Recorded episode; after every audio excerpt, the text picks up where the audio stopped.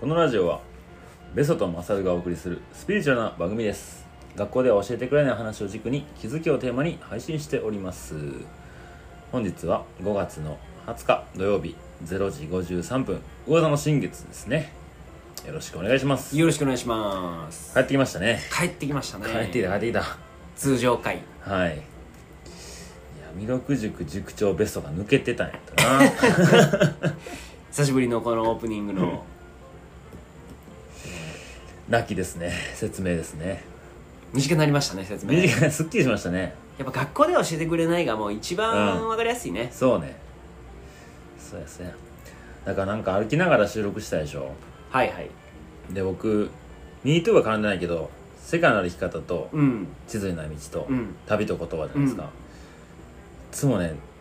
ごちゃごちゃなるねなるよねそれはなるよねどれやったっけって そうそうそうで口についてきたらあれ歩き終わったから今それが口についてもってなるほどおかしくなってたよねはいはいえー、そうっすねまあ前回ね帰ってきていろいろ話してたんではいまあ特に最近どうはなくないななくないな1週間会わんかったらなんかあるもんなまあ、僕で言うと、う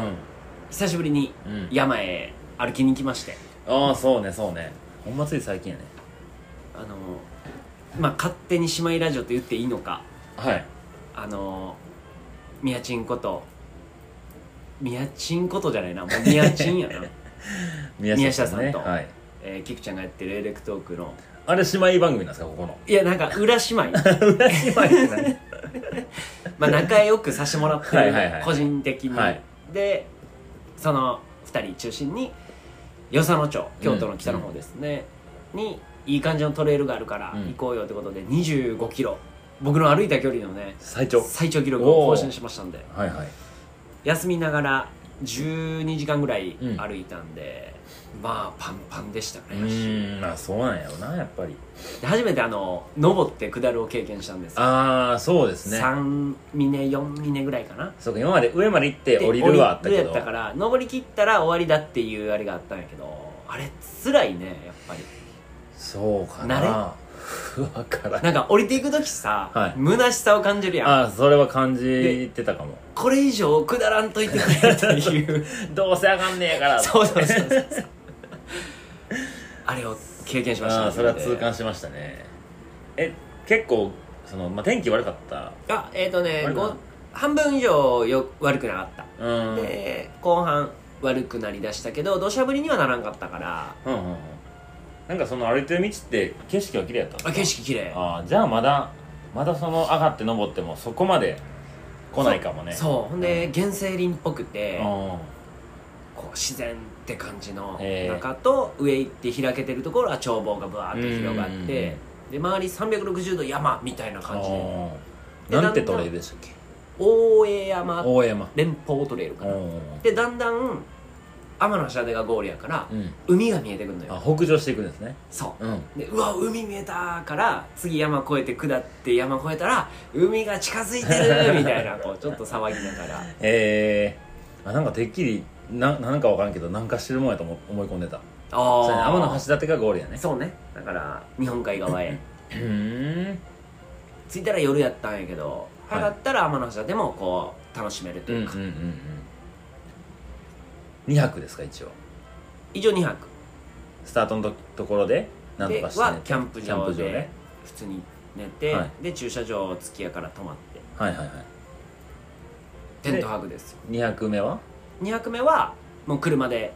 えー駐車場に戻ってきてデポしてた車乗ってあ戻ってきて、はいみんな合流してでそこはキャンプ場予約してなかったから、ーうんまあ、車置いていいって言われてたかうんうら、んその車で寝る組と、うんこ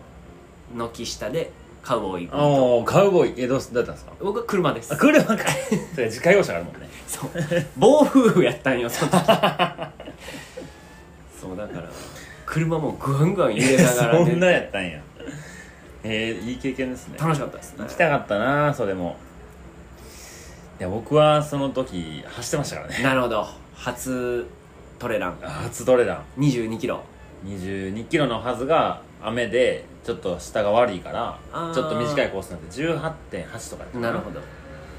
うん、でももうねまあまあわけわからんまま終わりましたねあ何もペー分スからな配い分もクソクソもなく今自分が何分の1終わってるのかもわからずそっかそっかまあ、一応地図はねその紙で渡されたんですけどそれ見てもまあよくわからないしわからへんまあみんなが行くのついていけばいいんやなみたいな、うんうんうんついてったら終わってましたね、うん、意外といけたねなるほどまあそれは土台がちゃうもんね仕上がってるもんねそうですねでもなんかね、まあ人えっと500人ぐらいが参加してたんですよね、男女を含めて男性だけで400何人かなでまあ500人がせーのではスタートしてないんですけど70人ずつぐらい1分おきにうこんうスタートするんですよで申し込みした時に多分今までの経験がある人は何キロのレースを何時間何分で走りましたみたいなのうんうんうをん記入するとこあったんですけど、制限時間5時間で僕初めてやったから分かんないじゃないですかだから4時間半とかにしたんです大よ体ね6時間の回答さすがにね、うんあれやから、まあ、5時間ジャストじゃあれやし4時間半ぐらいにしとこうってなったら、まあ、ほぼ後ろの方あの、えっと、8グループぐらいあったんかな、うんうんの7グループ目ぐらいやったうんうんうんスタートが、でスタート一番初めが、ね、スタートしてからうん1分後に次の、うんうんうん次の次のなってくるんですけど、まあ、初めの方の人は多分速い人なんですーよ、うんうんとはいえその初め道路を走ってって山の中入っていくんですけど山の中入ってしまったら登山道なんで抜けない一そう本道渋滞なんですよね、うんうんだからもう僕からしたら休憩なんですよそのなるほど上り普通にあの登ってるだけやんみたいなそうそうそうそうで荷物も持ってないからああもう散歩や散歩散歩もう腕後ろく見ながら、うんまあ、言うたら他の人らもう初めは元気やからこう全然会話しながらね、まあ、前後の人と話したりとかなんか本当にあこんな感じだよなうと、んでだんだんこうまた道が広くなったらちょっと抜いたり抜かれたりとかが、うんみんなあってだんだんこう散っていって、うんうんまあ、最後の方は山入ったら休憩と思ったのに山の前誰もおらへんからどうしようかなみたいな、行くかみたいな結果上りは走ったのあ いや走れないね山の中ではやっぱトレーニングしないとうーんまあその休み休みこの斜面やったらいけるかなで短いからパッて行っちゃって、うんちょっと休みながらジョギングしてで下りなんてもう体力使うっていうかこう足の筋力を使うわけじゃないですか、うんうんブレーキを踏んでいくんだから、下りはその心配能力はいらないなと思いました、うんうんでも半分ぐらいが結構道路を走ってたんでなんだかんだマラソンみたいなノリもあったりあちょこちょこマラソンが2 3キロのマラソンやって次山の中入って、うんうんうんうんみたいな感じだったんでまあなんか楽しいっていう人の気持ちもすごい分かりましたね、じゃあ次回こうご期待ということでいや周りに100マイルのレーサーがめっちゃ多いから危ないんよな 危ないね危ないんよでもその100マイルとかアドベンチャーレースみたいなのを昔ドキュメンタリーで見てたことがあって興味なくないんですよねなるほどね危ないそんなこの1週間でしたねなはいでちょうどね、うんまあこれが6月の配信なんで、うんいよいよ今年の前半戦も終わるんで、うんうんちょっとまあオープニング軽くね後半戦の動きもはいはいちらっと喋れたらと思うんですけど、はいベソはね後半の方がイベントちょっと盛りだくさんでうんまず夏ねキャンプがあそうね弥勒塾の弥勒塾のうん2個あって、まあ、1個はねもううちうちのうん塾イベントなんですけど、もう1個はオープンのやつで8月3日からうん6日まで、がっつり山から、うんいや山の中でうん3泊4日を過ごそうっていうことで、うんちょっとねボランティアスタッフをお求めております、はいはいはいまあちょっと交通費ぐらいはうんお出しできるかなっていう感じなんですけど、うんぜひそういうねキャンプ、えー手伝うようん子供と一緒に山の中で転泊してうんテントなんやテントですそのテントどうすんのみんな持ってんですかみんな、えーっとそこにもありますああんねや6人用のモンベルのテントが一応4張りでうんうんやる予定なんで男性も女性も奈良のね二条山はい葛城市にあるんで、うんそこに行ってもいいよっていう人はねぜひボランティアの方はテント持ち込みなんですかあ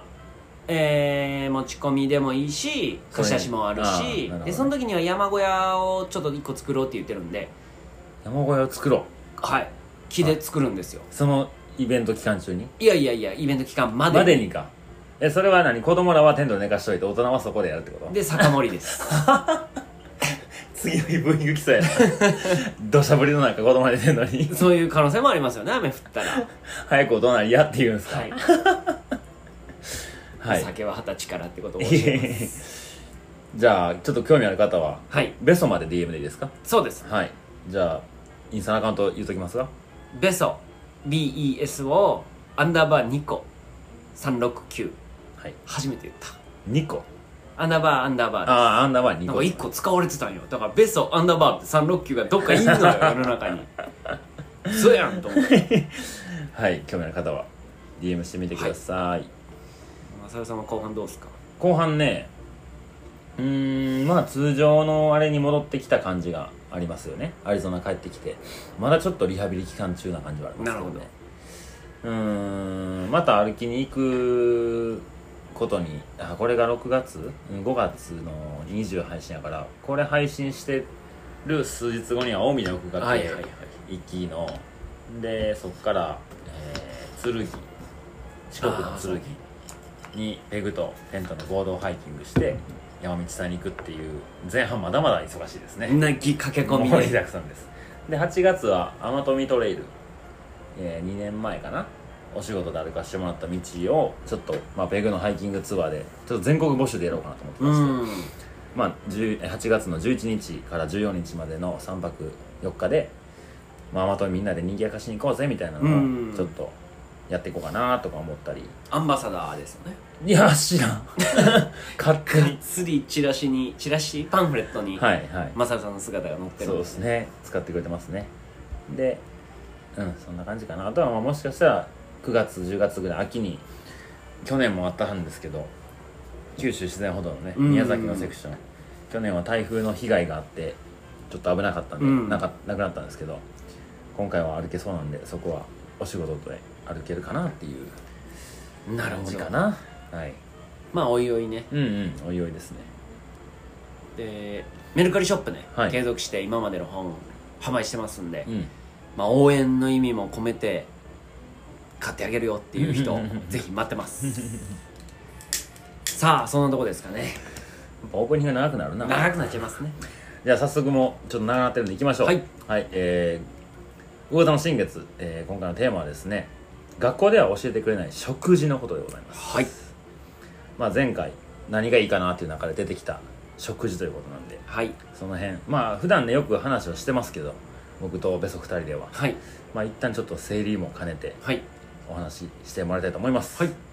では第1回目が、えー医学の父ヒポクラテスとはいよろしくお願いしますよろしくお願いします、でまあ大テーマうんとしてね食事はいなんですけど、このヒポクラテス先生うんうんの、まあ、格言僕がはい一番好きな、まあ、これを今回持ってこようと思ったのが、ちなみにこれ「三髄編に女」で読めますか漢字何時はいはい汝の食事を薬とし薬を食事とせようんという格言がございます、うんこれはヒポクラテス先生のお言葉そうです、うなのでねまあ皆さんご存知ヒポクラテスん知ってますよ名前名前はねをまあ今週ね1週目でちょっと紹介して、はいで2週目でちょっとねなんか意外にやっぱみんなあんま知らないかなっていう、うんベジタリアンうんを深掘りしますはいで3イーターも出てきますああ3位だねで3週目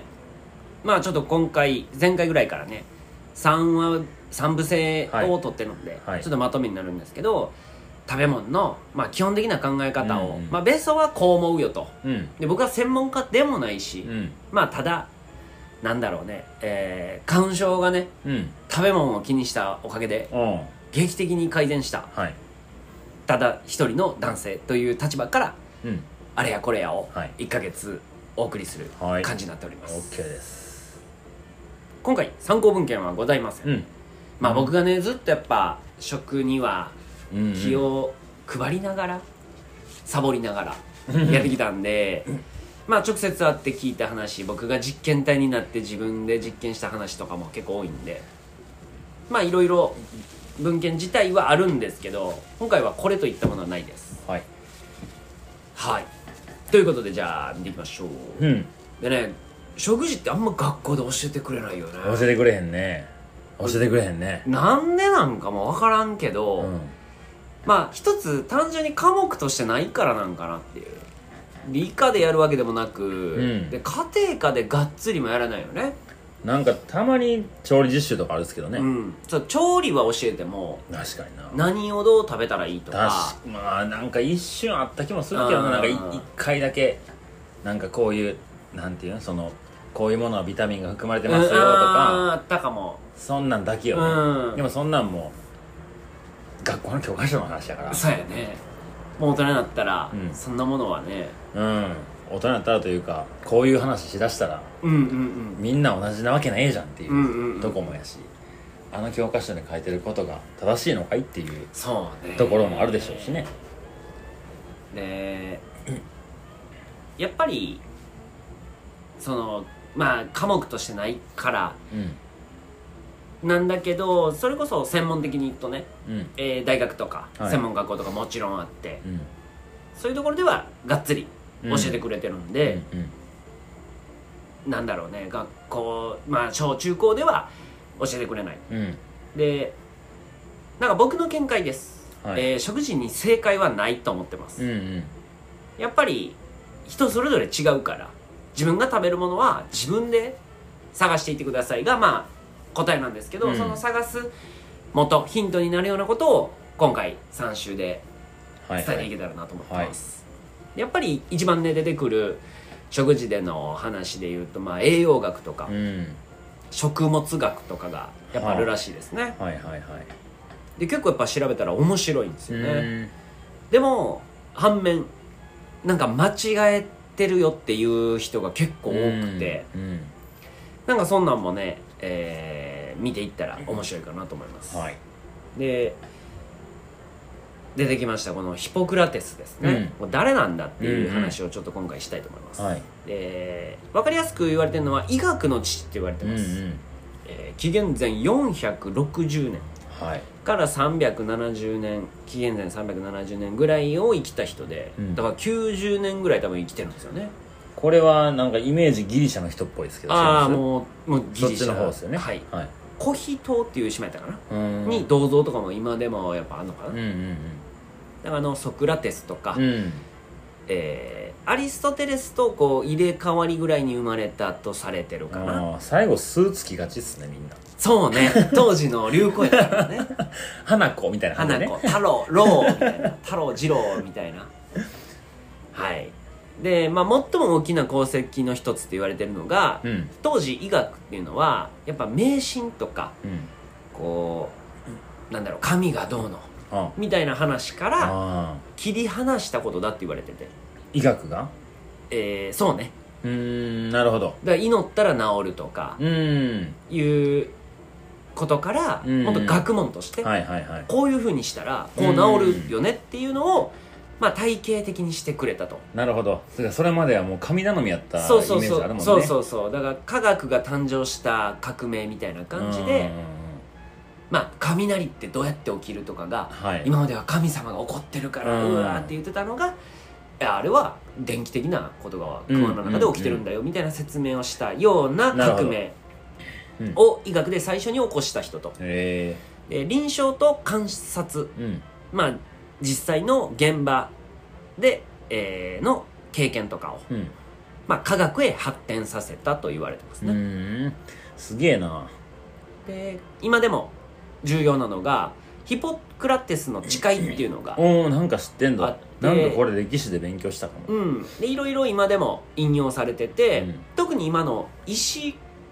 協会はいみたいなところでももうど真ん中にいうます、ーんなので医者たるものはいヒポクラテスの誓いをしっかり持っときなさい、うんと今でも言われてるぐらすごいいな重要な人物です、やばいなまあ、そこにはね、うん医者の倫理性と客観性について、うんまあ誓いなさいとはいはいはい要は私利私欲に守るみ前ね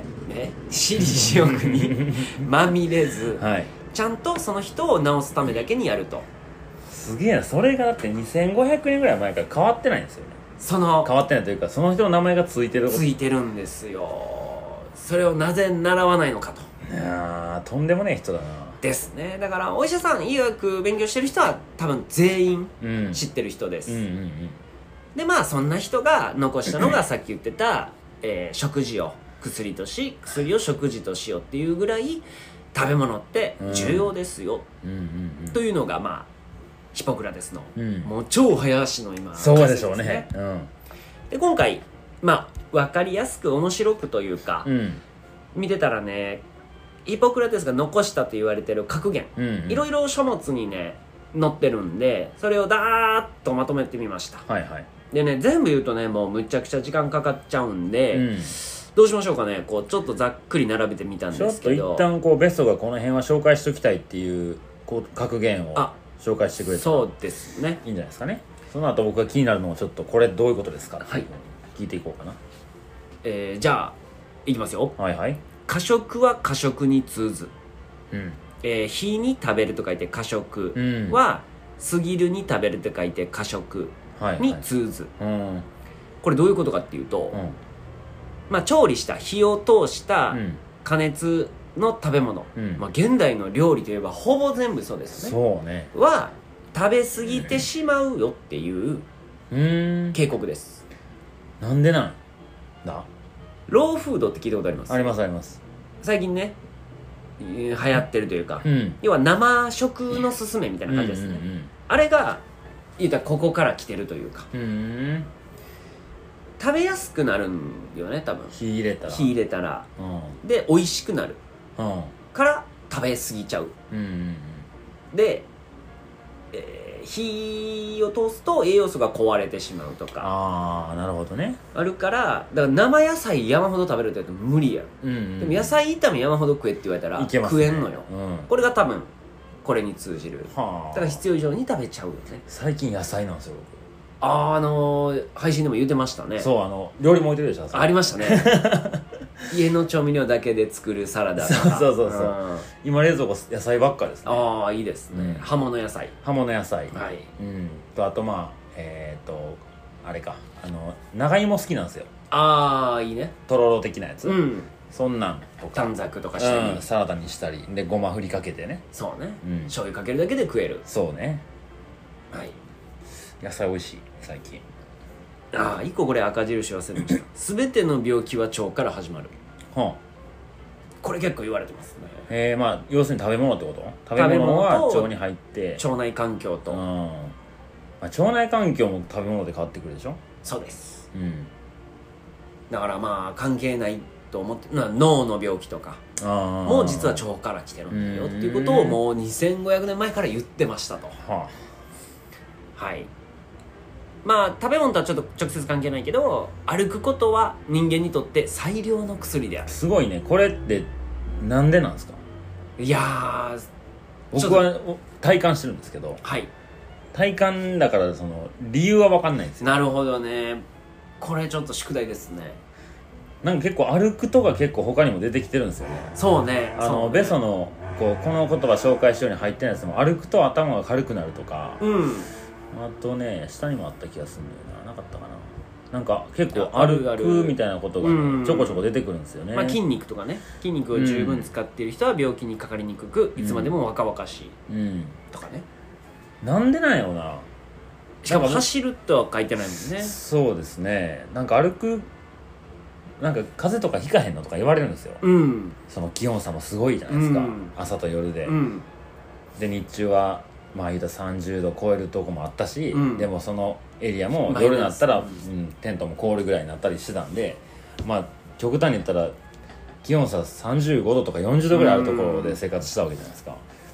絶対体調悪なるじゃないで普すか通に考えたらねねでも全くなんなかったんですよねもちろん道具があってですけど、うん歩いてるからならない体の悪かくなる暇ないんちゃうかっていう僕の見解なんですけ ど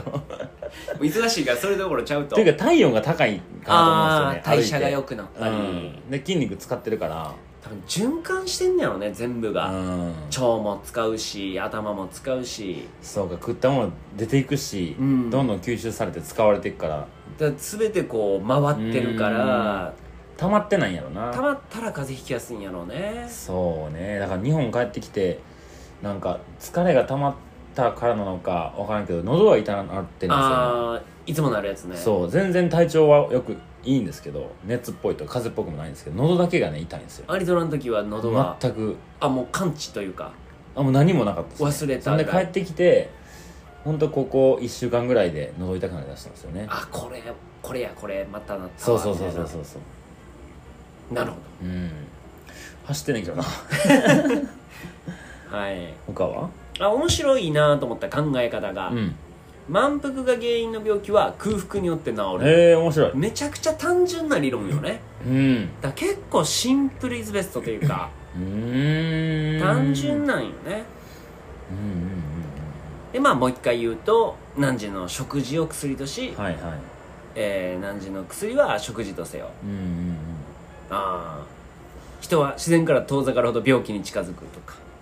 はいはいはいはいはいでえーこれ面白いね人間は誰でも体の中に100人 ,100 人の名医を持っているうんこれどういうことですか要は普通ってね医者に治してもらうと思うじゃないですか、んでも違うんですようん自分の中の免疫力とかうん自己治癒能力で治すから自分ほん医者本当の医者は自分の中にいるんだよとうんうんうんだから名医が100人集まるより自分の自己治癒力を高める方がうんよっぽど自分の体は治るんだよだかなるほどねら食べ物で治せない病気は医者でも治せないっていううーんで医者はそのサポートをする側だよっていう立場で言ってますねねでもこれ手術とかしなきゃいけないこような病気ですらこういうことで治るよって言ってるんですかね根本的にはそういうあーまあそもそもそういうとこに行かないそこまで行かないさせない、ううん、んだから現代がなってるまあがんとか多分な,、なかったんじゃないかな、究極わかんないけどうんがんは最近の病気って言われてます、うん最近で近年の病気、まあはい近年増えてきたんやろねそうなねんか佐野さんが前言ったけど結構昔のなんかこう死体からも見つかってるよみたいなこと言ってたねあそうあったはあったらしいであっすたはなんかミイラ的なやうんつにうもうなんかそういうがん細胞はあったよって佐野さん言った気がするな、まあ、多分今はそれが増えてるんでしょううね、んあとは人間がありのままの自然体で自然の中で生活すればうん120歳まで生きらマれるっジてか言ってますねマジか感じますかそれはトレイル山の中入るといやもう自然体のレベルがちょっと分かんないですけどなるほど僕のあの歩き方は自然体じゃないっすも小自然んいや異物ですよねああそうかあんな早く歩く人間ああじゃなくてう道具持ってるしああそうかそうか、うん、だだからこの自然体の定義が多分すごいとこにあると思うなるからほどじゃあほんまにまあ最低限の掘ったて小屋か、うん究極洞窟みたいなところうんに、うんうんまそうあそうそ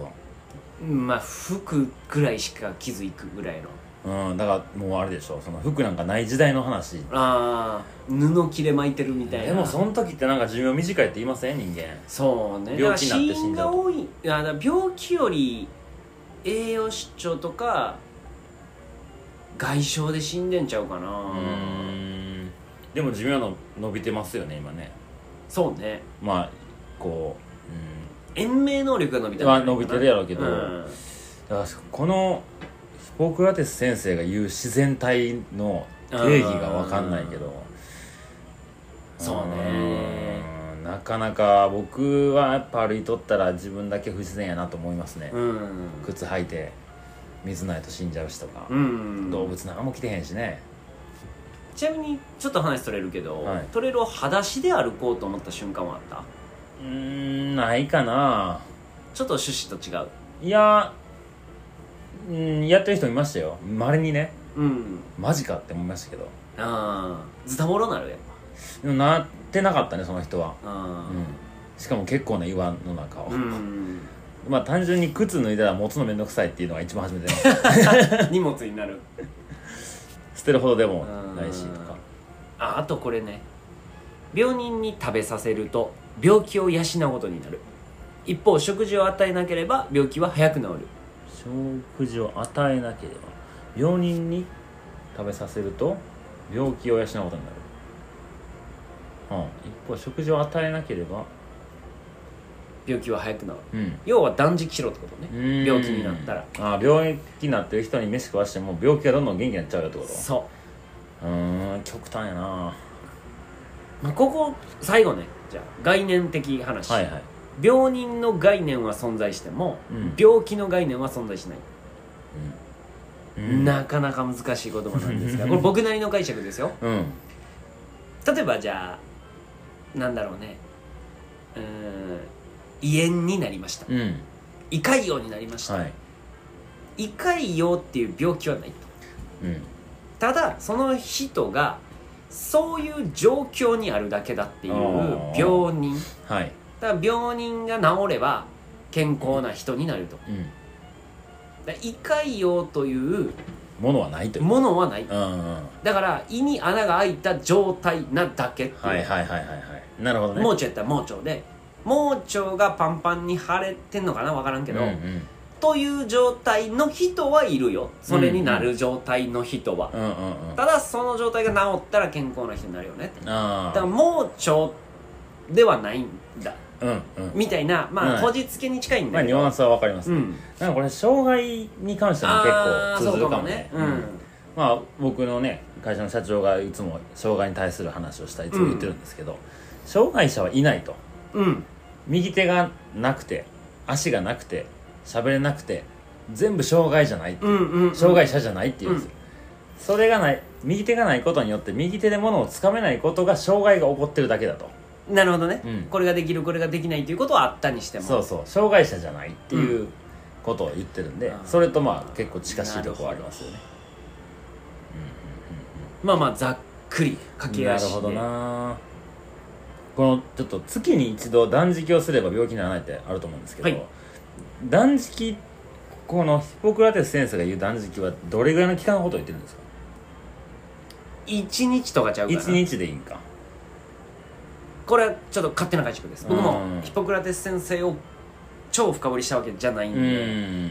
わかんないんですけうどんまあ一般最近で言われる断食は、まあ、3日とかねうん言われたりするけどそれやってる人らは3か月に1回とか浅野さんも言ってたねそうねやってまし半たね年に1回とかのペースやからやっぱり1日断食うんそうねムスリムの人らは月1回ラマダはいはンいがあるよねうんムスリムの人たち病気になってないんですかねどうやろう俺の知り合いのサウジアラビア人ガンガンコーラ飲んでたから 多分ラマダン中も飲んでたから多分病気なってると思うなんかこうこれどういうことやなってことはあんまり今のところないんですけど、うんなんかヒポクラテス先生のこう考えがすごいよく出てるなと思うう僕んなりに感じたのがもうこの心に起きるあこれじゃないわえーっと食べ物について知らない人がどうして人の病気について理解できよう、ああそうねそうねうん、そうほんま食べ物マジ大事やからなって言ってる感がこの一言に詰そうねまってるよねだから薬の勉強するんじゃなくて、食事の勉強しろとうんうんじゃないと薬のことなんて分かるわけないやろってうんあとこの1個下のやつも結構好きですね患者に発熱するチャンスを与えよう、うん、そうすればどんな病気でも治してみせるなるほどね見せる力強いね発熱するチャンスを与え よう誰側の意見だよなこれそうねちょっとまあ和訳がもちろんもちろんどんだけストレートか分からんけど、でもまあ多分言たことそうはいう姿勢なのね、誓いを立てるぐらいですうんかうら、んいやなんか心意気を感じますね、はいうん、まあもう全部ね言ったらあれやけどうんうん健全なる体を心がける者は完全なる排泄を心がけねばならない完全なる 排完泄全なる排気泄になってきたな、はいでも完全なる排泄僕あるんですよおあるんですよこれはこれはできたみたいなえー、状態ですねそのえー、台をするとき大よで山の中でいろんな糞が落ちるわけじゃないですか動物の鹿とか、うんままあ、イノシシとか、うんウサギとかリスとか本当に多分ケツ俯瞰でも綺麗なぐらい、はいはいはいこれこれあでしょ完全なる排泄完全なる排泄あれは拭いてないもう絶対 あれが完全なる排泄だったなるほどなるほどでも家畜とか、うんうん結構イメージしたらですけどもうなんベかタベタあってベタベタ多分水飲みすぎてるのか食べ物がどうなのか分かんないですけもどう超不完全うね、んなんかもう自分でもあ山とかロントレーラーでる時にそのまあやっぱ服とか、まあ、水であ流したりするんですけど、うんその時のやっぱ状態があ今これちょうどこのぐらいでいいんやなみたいな、うんやっぱ水飲みすぎちゃうんですけど多分あの完全なる排泄うんあれを目指せばいいなと、なるほどうん、いやー勉強 になりますいや合ねってるか知らんけどはいなんとなく伝わりました、うんうんヒポクラテスいやーだいぶ好きになりましたこの人のあれなね好きになるよね、はいうんはいまあ別にだから次ね次週ベジタリアンなんですけど、うんうんヒポクラテス先生は特に、えーそういうベジタリアンの勧めとかはしてないんですけど、うんうんまあ、僕がそこで学んだことが大きいのでうん5年ぐらいかなビーガンレストランで働いてたあんあでそんないたんですねそうねう、んなのでそんな話を次週したいと思います、現場でしっかり経験してきたことですもんねそうです面白いなそんな感じですかはいはいわかりましたはいそれではまた次週お会いしましょうはさいよならさよなら